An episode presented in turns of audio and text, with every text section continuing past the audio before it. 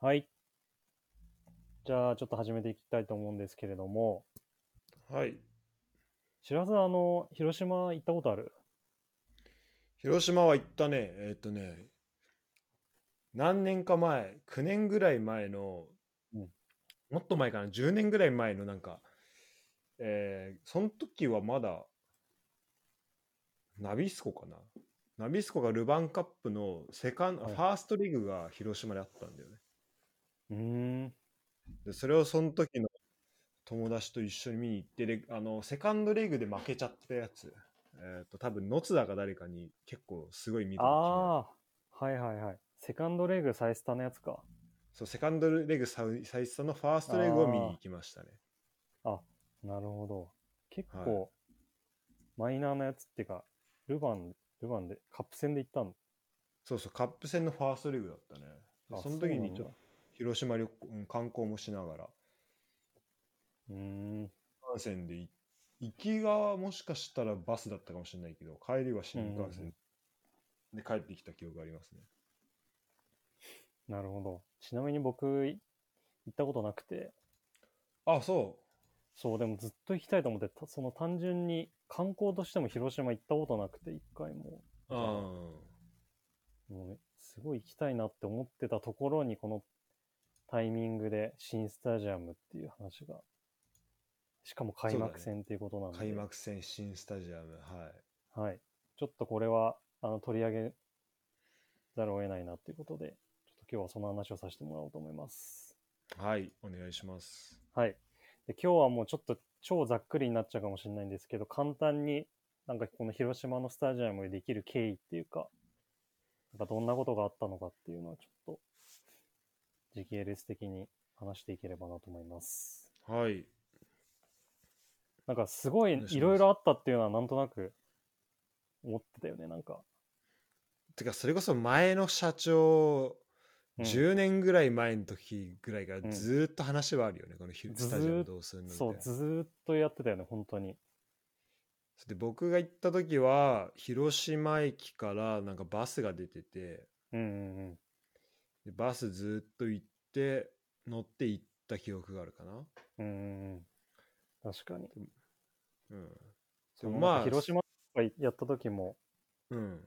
スタジアムの、の署名みたいなのを、なんかサイスタとかでもやってた気がするんだよね。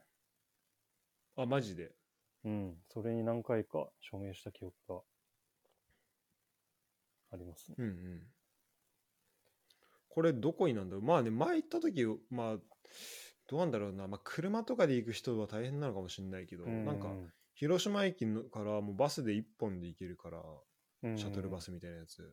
うん。まあ別にそんなに不便とは感じなかったんだけど、うん。うんあ、そうなんだ。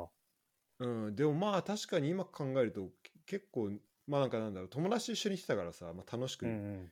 道う中もん。行けたっていうのはあったかもしれないんだけど、うんうんうん。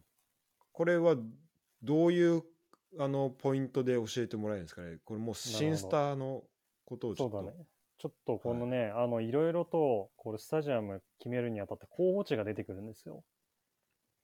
なるほど。だから、だからちょっとその位置関係頭に入れとかないとっていうので、一回ここに出してまあす。今、広島駅からちょっと出してるんですけど、あ、今ま地ず図広を島見てへ、ますね。そうですはね、い。今ちょっと地図を出してます。広島駅がここで、広島駅もちょっと行ったことないから土地勘があれなんだけど、あれだよね、広島ってこう路面電車がすごい走ってて、そうそうそうそう。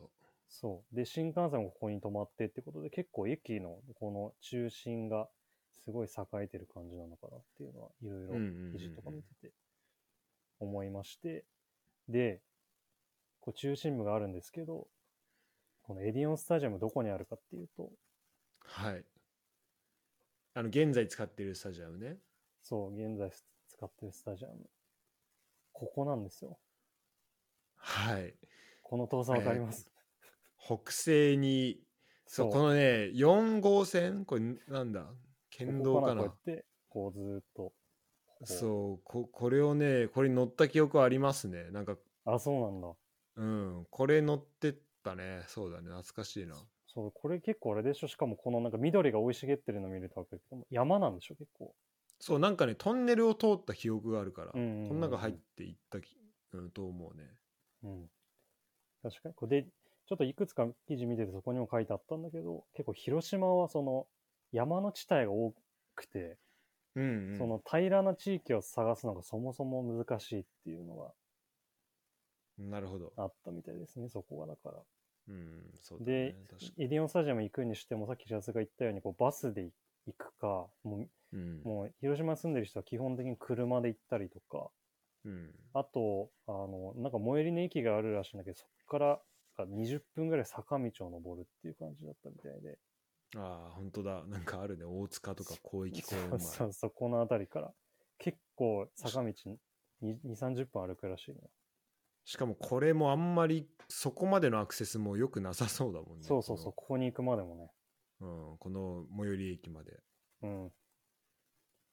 確かにまあ、あの、1年に1回行くんだったら楽だってかなんだろう。そんなには困んないかもしれないけど、これ毎週とかし、ね、うん結構な頻度で行くでしかもその前後で予定入れたいみたいなさなんかなった時にちょっとやっぱ不便だよねそうだよね。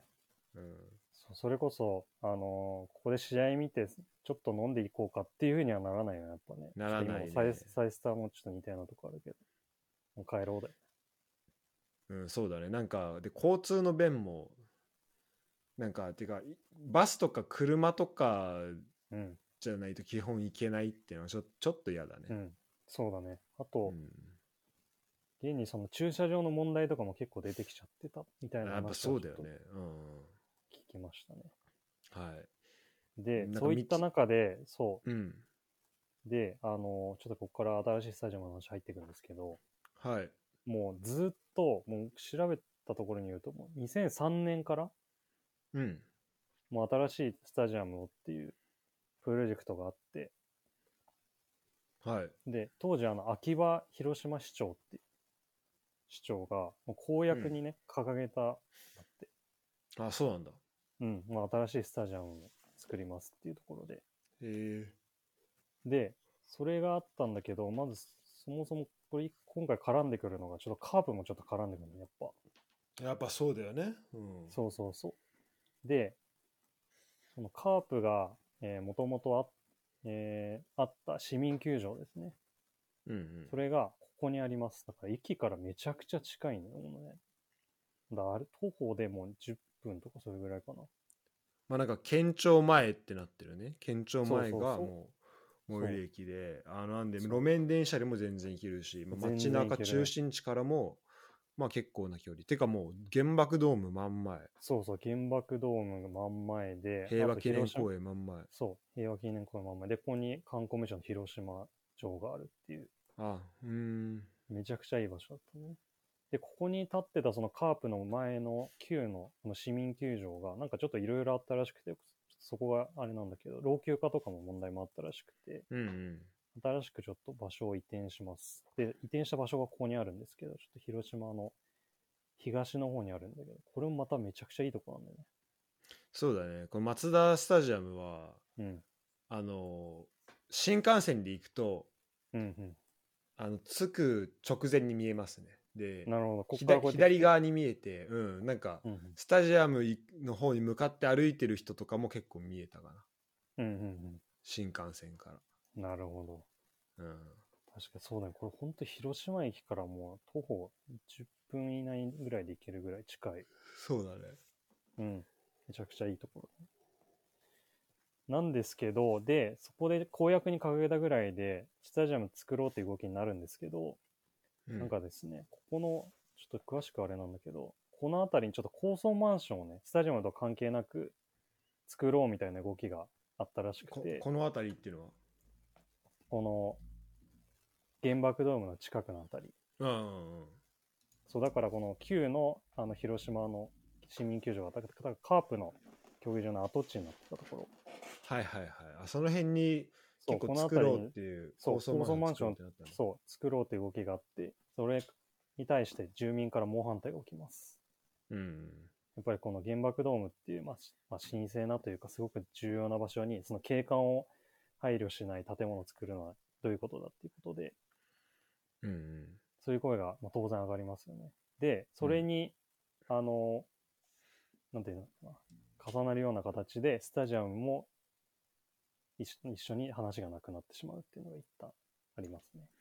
ああ、そうだったんだ。なるほど。そうそうそう。一回そんな同じようなでっかい建物をここに建てるっていうのはちょっと難しくなるんで、スタジアムがまずなくなりますっていうのが一個あります。じゃあ、その、広島市民球場の跡地を使うっていう計画だったの、それともその辺の場所でっていう、その辺りで。そうだね。この跡跡地っていうのはあったみたい。そう。これがね、ちょっと重要なんだけど、広島のサンフレッチェとしては、ここには建てたいっていうのがずっとあったんだよね。このうん。立地を何よりも重視してるから、今回のそのポイントは立地で、もう、はい もうサンフレッチェとしてはこんな、この山奥のとこにあるのが一番の問題で、あとまあ老朽化とかの問題もあったけど、こうなるべくその街中にスタジアムを建てたいっていうのが一番の思いなのね。なるほど。これ何年ぐらいの話、今のその、話が消えてみたいな。えっと、最終的に2006年とかの話。あ、そうなんだ。そうそうそう、2003年ぐらいに、あの、し市長が、あの、公約として掲げたんだけど、うん2006年とかに住民とかの反対があって、ちょっと頓挫しちゃうって感じで、なるほどね。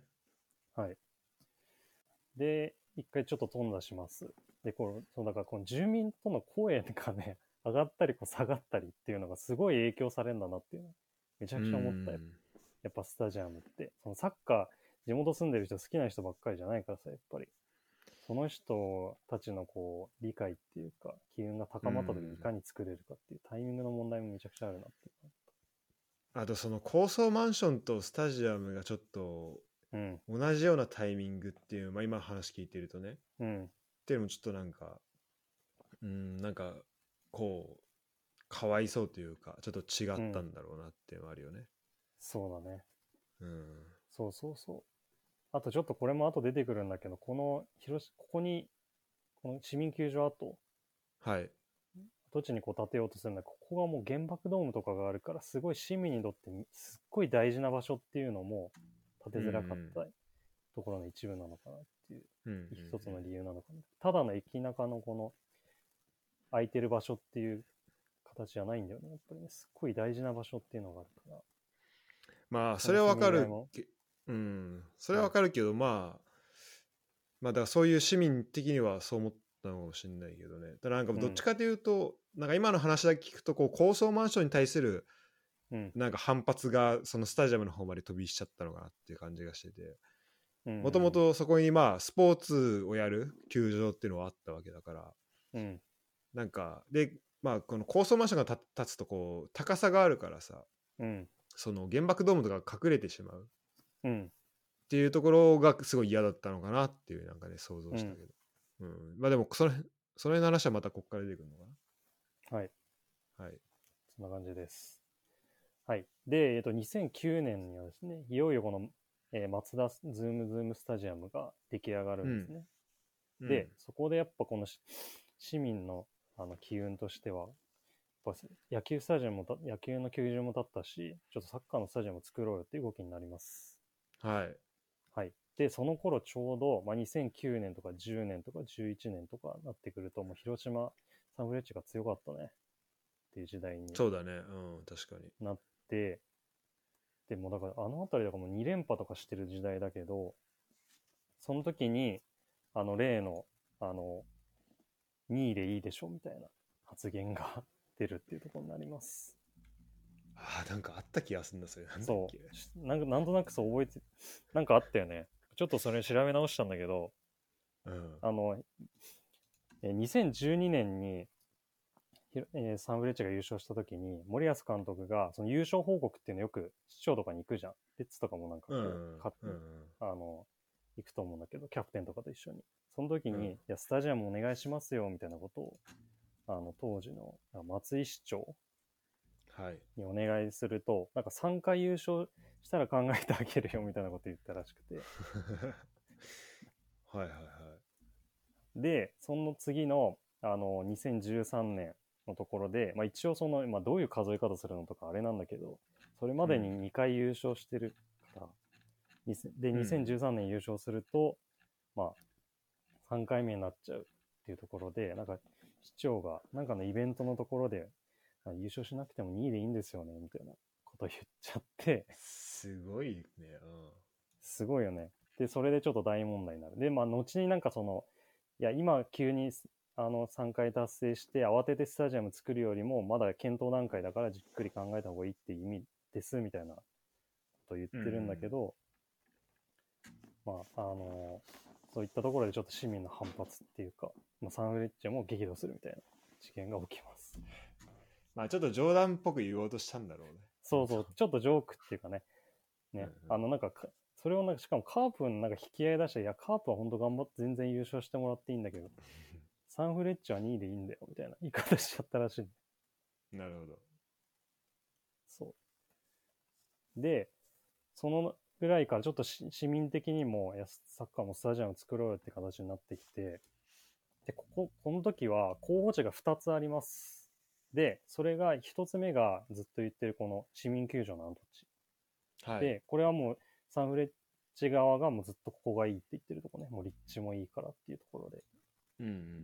で。で、もう一つ出るのが、このちょっと下の方にあるんだけど。見えますこの。広島港公園っていうと。はいはいはい。ここがね、あの、候補のしとして出てきて、ここと二つでどうしようかっていう議論になってくるのね。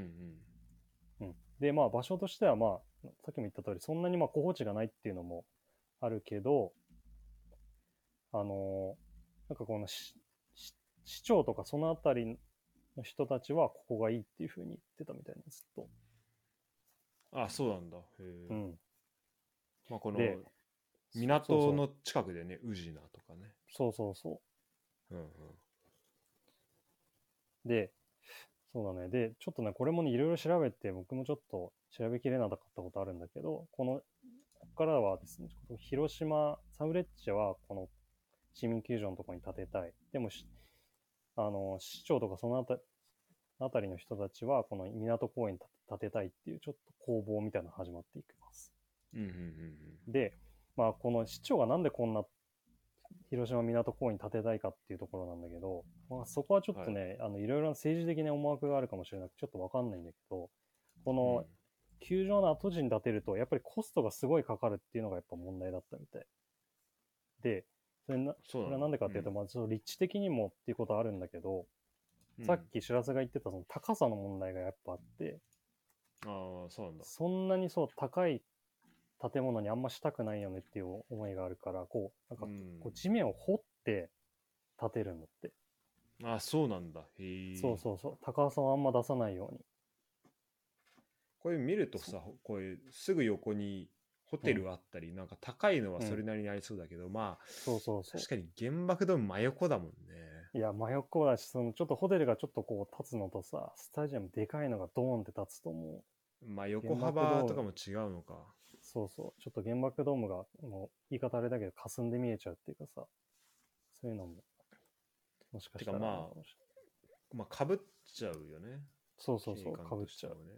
ね。んそう。っていうところもあって、コストの問題もあって、まあ、この広島港公園っていうところがいいんじゃないかっていうのがあるんだけど、今サンフレッチェ側としてはもうこれまた結構遠いのよ、これ見てもらうとわかる。そうだね。ちょっと、そうそうそう。まあ街中からは離れてるよね。離れんのよ。だから結構もう、ビッグアーチと変わらないぐらい。てか、だい距ぶ離そ感うがだちょっねと。まだ南だね。そうそうそまあなんか交通はよ、まあ、ま、ましにはなりそうだけど、あんま劇的には良くなんないね。う。そうそうそう。そうなんだようんね。そう。っていうのがあっで、あのーまあ、あとね、そもそもこの、さっき言ってたこのひ市民球場跡っていうのが、ちょっと場所的には結構狭いらしいんだよね。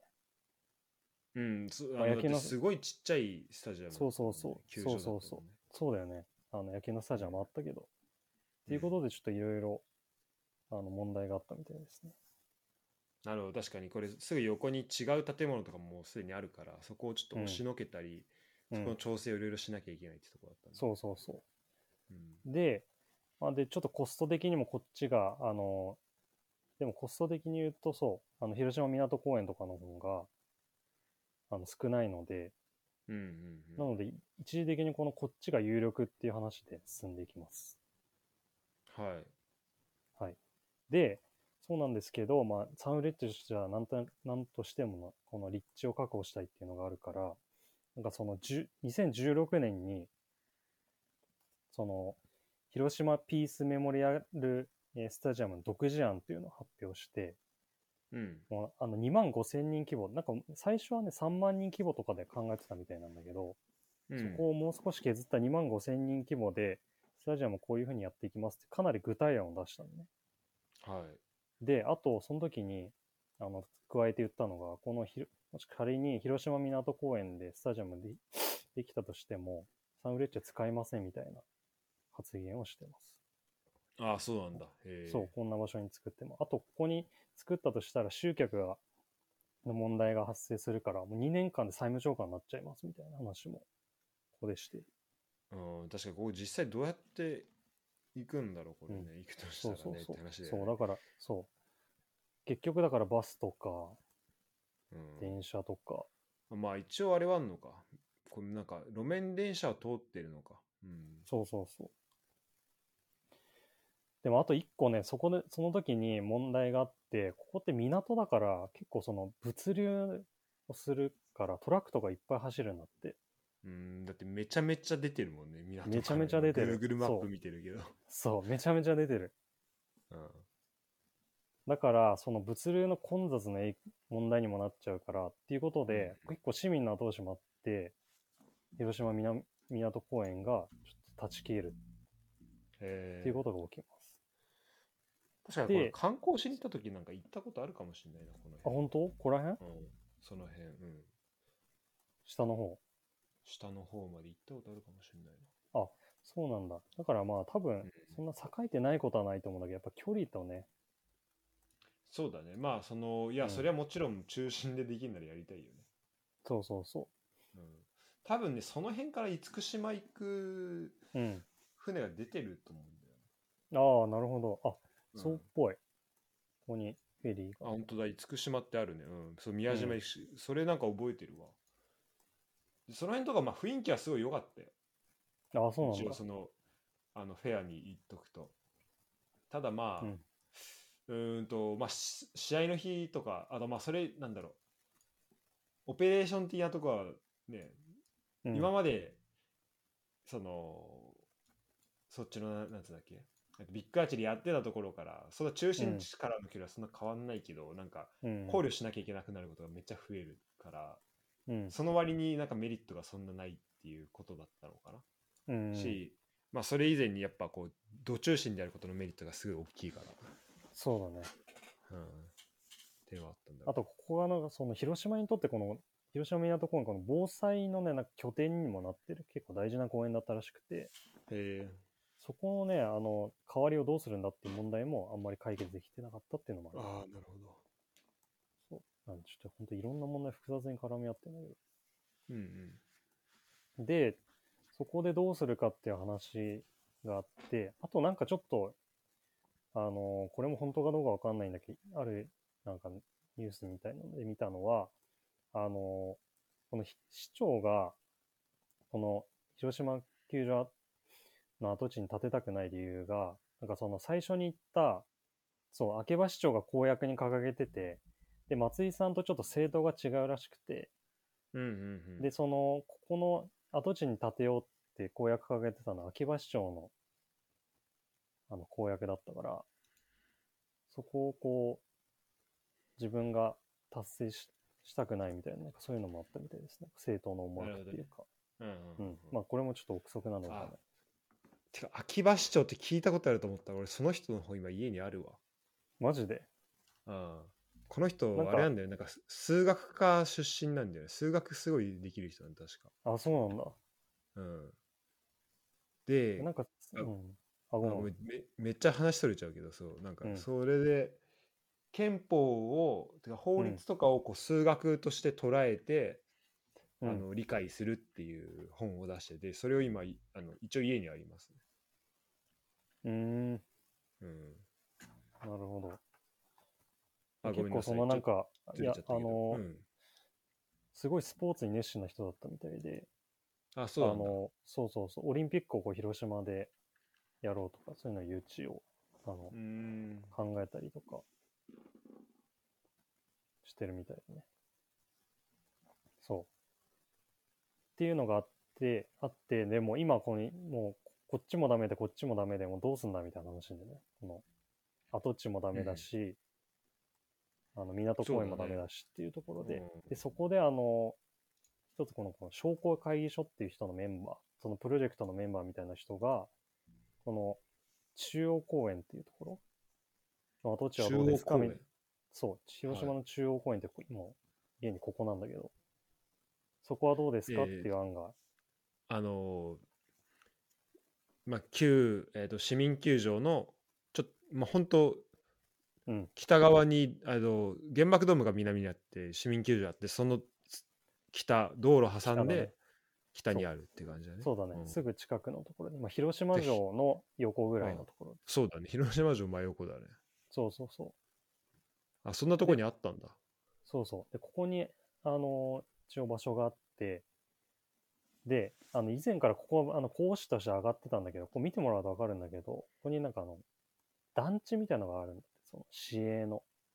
だこれ団地なんだ。うんそうそうそう。があるから、騒音の問題があって、はいはいはそ こ、ここにアパートいっぱいあるじい。めちゃめちゃあるね。 ゃん。めちゃめちゃあるじゃん。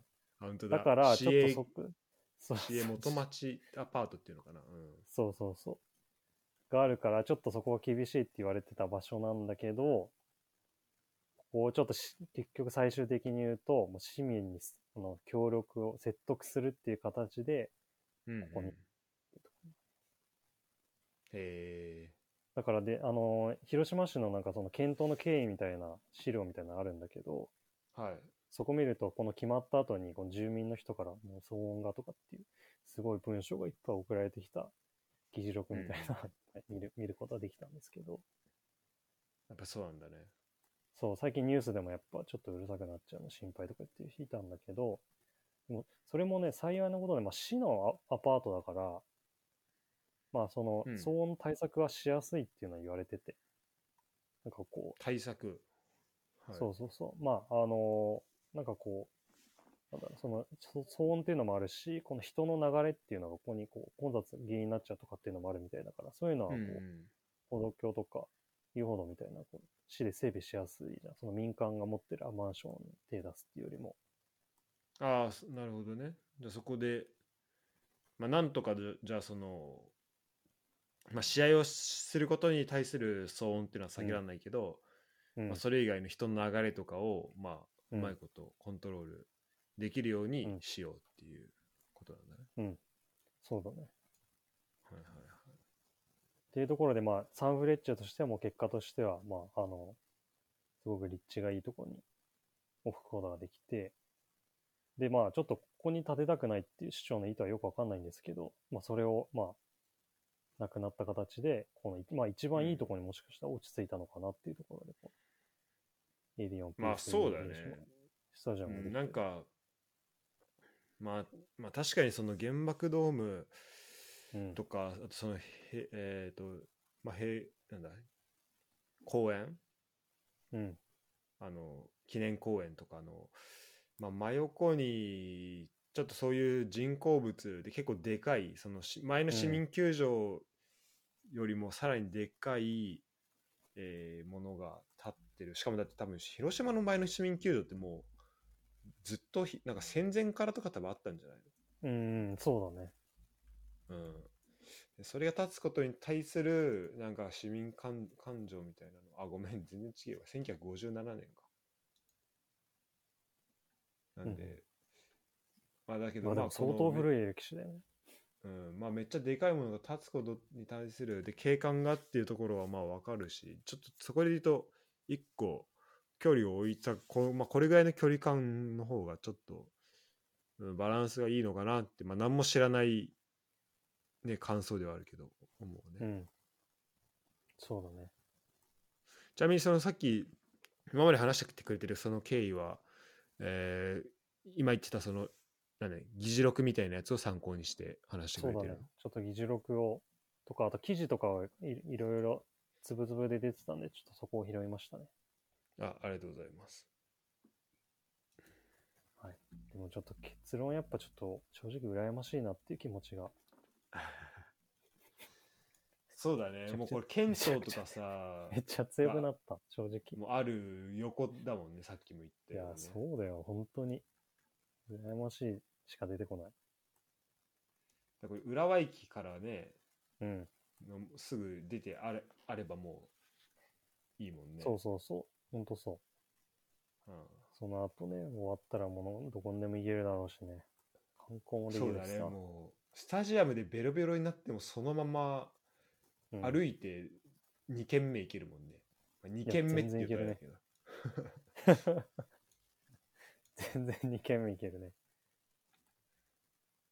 いいね。じゃあちょっとそれを踏まえると、まあじゃあまずこのエピソードの目的としてはどういうところにあるのこの広島楽しみだねっていうところといいなっていうとこあっていうところと、ろ。うん。あのーちょっとね、1個ね、思ったのが、あの、今回広島を、なんか話終わってから見たんですけど、やっぱこうん。う、定点でちょっと追っていきたいなと思ったのね。定点で。うん。そ定点、ごめん、定点っていうか、その、もうた立って経緯を振り返るのもいいんですけど、こんな感じで。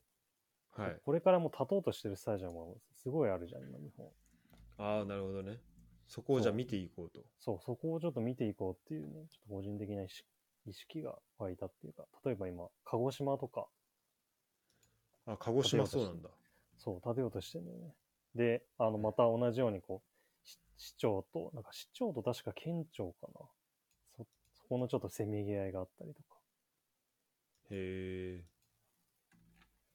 やっっててるいんだうのよ。が、そうそうそう。っていうのもあるので、ちょっと追っていきたいなっていうのと、あとこの、やっぱ今回思ったのはこの街中に建てることの難しさ。うんうん市民の声とかがあるから、まあちょっとその原爆ドームっていうさ、ちょっと特殊な要因もあるとしても、うんうんそれを絡むとこう、本当にいろんな人利害関係がある人をこう調整して、そのなんかさっき言ったけど、商工会議所みたいな、こう経済団体の人とかもこう、もちろんさ、地元の、すごい絡むからさ、うんそうんの人のこう同意を得ていかないってこと。もう、そりゃ時間かかるわと思った。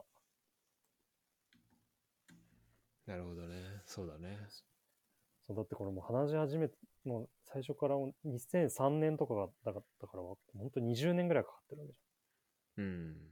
本当だね。ゃん。うん。いや、だから、うん、時間かかるんだなって思いまししかもそもそもそんな早く動くっていうた、ね。イうん、メージがないとこだもんね。そうそうそうんう。自治体がね。うん、そう自治体が。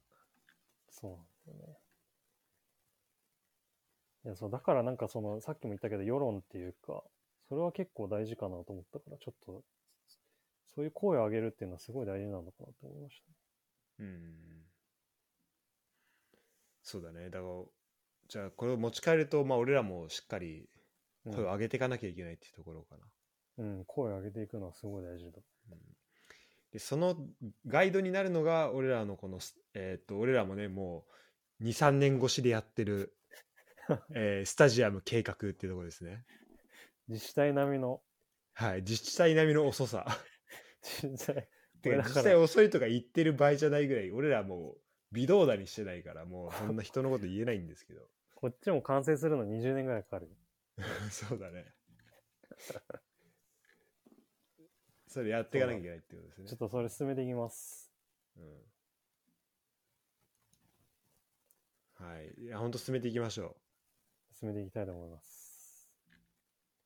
そう、だから本当でも今本当西日本中心にね、もうスタジアムがすごいから、もう専用スタジアムが一気にね、う。うん。いろいろできて、あの、長崎とかも今度できるしね。そうか。そうだね。なんか、J1 はもう西日本のうん。スタジアムはもう全部繊細になったんだよね。うん、そうだね。それとかも、なんか、いいよね。どんどんで、まあ、場所もね、今回みたいにいいとこにどんどんできてるし。そうだね。うんまあ、あとはちょっと難しいと思うけど、東、ね、あの、関東とかでちょっと街中に本当に。いや、やりたいよね。てか、やんなきゃいけないと思うんだよな。うん。やっぱお客さん集まるって言えばそれでしょ。なんか本当に。やっぱりそう。ほん本当そう。やっぱり一致でしょ。うん。いうん。や俺ね、その、これまだあんま固まっ、自分の中で固まってる考えじゃないんだけど、うん。よくさ、その、サッカースタジアムは非日常だみたいな。うん。言うじゃんうん。でも俺それ違うと思うんだよね。なんか、うん。なんかほうほうサッカースタジアムはそれ日常で、の一部であるべきだと思うんだよね。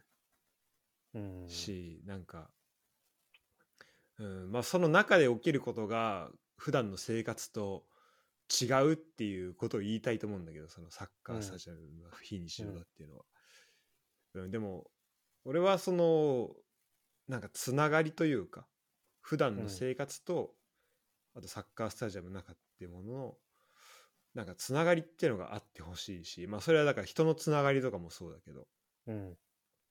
感情的なつながりとかもあってほしいしあとやっぱこうなんかと特にゴールラゴール裏とか行くと分かるけどなんか普段はすごい静かな人がこうゴール裏行くとすごい人が変わったようにっていうのも、うん。まあどっちを日常と捉えるかっていうかどっちを本来の姿と捉えるかっていうのもあると思うけどでもある意味その本来の自分をこう出せてる部分っていうのもあると思うから、なんかそういう場所にもなると思うしさなんかこうでそういう街中にあればもう日常の延長としてこう行ける場所が増えていくわけうだ、んうんうん。なんかそういう場所になってほしいなっていうふうには思うねサッカースタジアムっていうのは。うん確かにそうだね。そういった意味では、例えば駒場とかってさ、もう日常だもんな、あれ。そうあれも日常じゃんうん。なんかその、なんか、なんだろうな、そのスタジアムなんか入れる入れないとかじゃなくて、なんか日常なんだよね、あれね。日常だったよねうん。でまあ俺らその浦和のあの辺もう駅前駅近く住んでた人からするとやっぱサイスタってこうまたちょっと違うよね雰囲気うねん。そうだね。うんほんとなんか浦和レッズっていう感じはあるけど、うんうんなんか駒場って本当なんだろうまああの周りをさランニングとかもししたしうん。うん。こうなんかいろんな顔を見れるじゃんそのスタジアうム、ん。そうだね。うんそれがいいなって思うよねやっぱねうん。だから、まあ、駒場改修とかではないと思うけど、なんか、あの辺でちょっとスタジアムできたらいいなと思うし、そういう、なんだろうね、空想の話をちょっと、空想をかつそこからどっか、何かしら繋がったらいいなみたいな話をちょっとしてきてしていきたいよね。そうだね。うん。ちょっと止まっていたこのスタジアムのなあの空想をちょっと始める、再開するちょっときっかけとして。そうだね。うん。今そっちはどこまで話して、話いってんだっけ何が僕らの話は。僕らの話は、あの、本当に、あの、キックオフして終わってるぐらい。最初ロングボール入れてそ、それ誰も追わずに終わってる。 そうそう そう。ディフェンスラインが大きく蹴ったぐらい。僕蹴りましたって言って終わってるのがそう。ちょっとじゃあそれもやっていきましょうそうだね。だからその、どこがい、その立地の検討を楽しそうだからやりたいけどね。本当にねうんやりたい地図見ながら。地図見ながらやりたいねそうだねうん。うんじゃあまあつながるとこはつながるとそういうことですね。はいはい。なんちょっと本当に、あの、いけるかわかんないんですけど、本当に、ジョエディオンスタジアム行き、ピースウィングスタジアム行きたいなって。うんああそっかまだ決まってないの行くかどうかはそう、そうなんだよ。まあ、チケット取れるかもわかんないし、なんか、あの、個人的なあれで言うと、しゅ休日出勤入り入るかもしれなくなってきた。マジ できつい最悪だえーけでどもさすがに行きたくね俺そされすがににそれに向けての企画かと思ってた俺いやまあそれに向けてもあるよ自分の中で気持ちで作ってるうん、てちいょうのはっとぜひ行ってほしいわちょっとどんな感じだったか教でえてももほうしいすごいらしいね、スタジアム。あのもう、チケットも前売り、完売が。もうなんかもう今、あれでしょ、あの、ファンクラブ向けみたいなの発売したらしいけど、もうほぼ売り切れみたいな話を。あそうなんだそう。ちょっとでも、できるだけ聞きたいと思います。だってあの鳥取行く飛行機がなんか一時期売り一瞬で売り切れたらしいもんねあ、そうそあう、の売り切れたんでしょ。ルヴァン決まって そりゃ広島行くやつ開幕なんて一瞬だよないや、そうなんだよね。しかもその、そのまずそもそもそもその C チケがすごい売れてるっていうの、そそうのサンフレッチェのサポーターがね。あそうなんだ、うん、えーすごい売れあてるそのうってだよねいや、行きたいよね、やっぱね、うこの近くでさ、綺麗なスタジアムで。いやそうだねしかもうん去年も3位でね調子もいいし、うん、うん。いや、確相か手に、ももし浦和住んでてさ、駒場にさ、すごい、綺麗なさ、専用スタジアムの、立ったらさ、そりゃ、知識買うよ ね。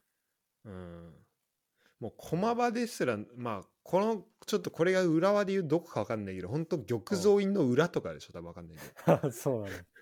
スタジアムの場所的にはそうそうそ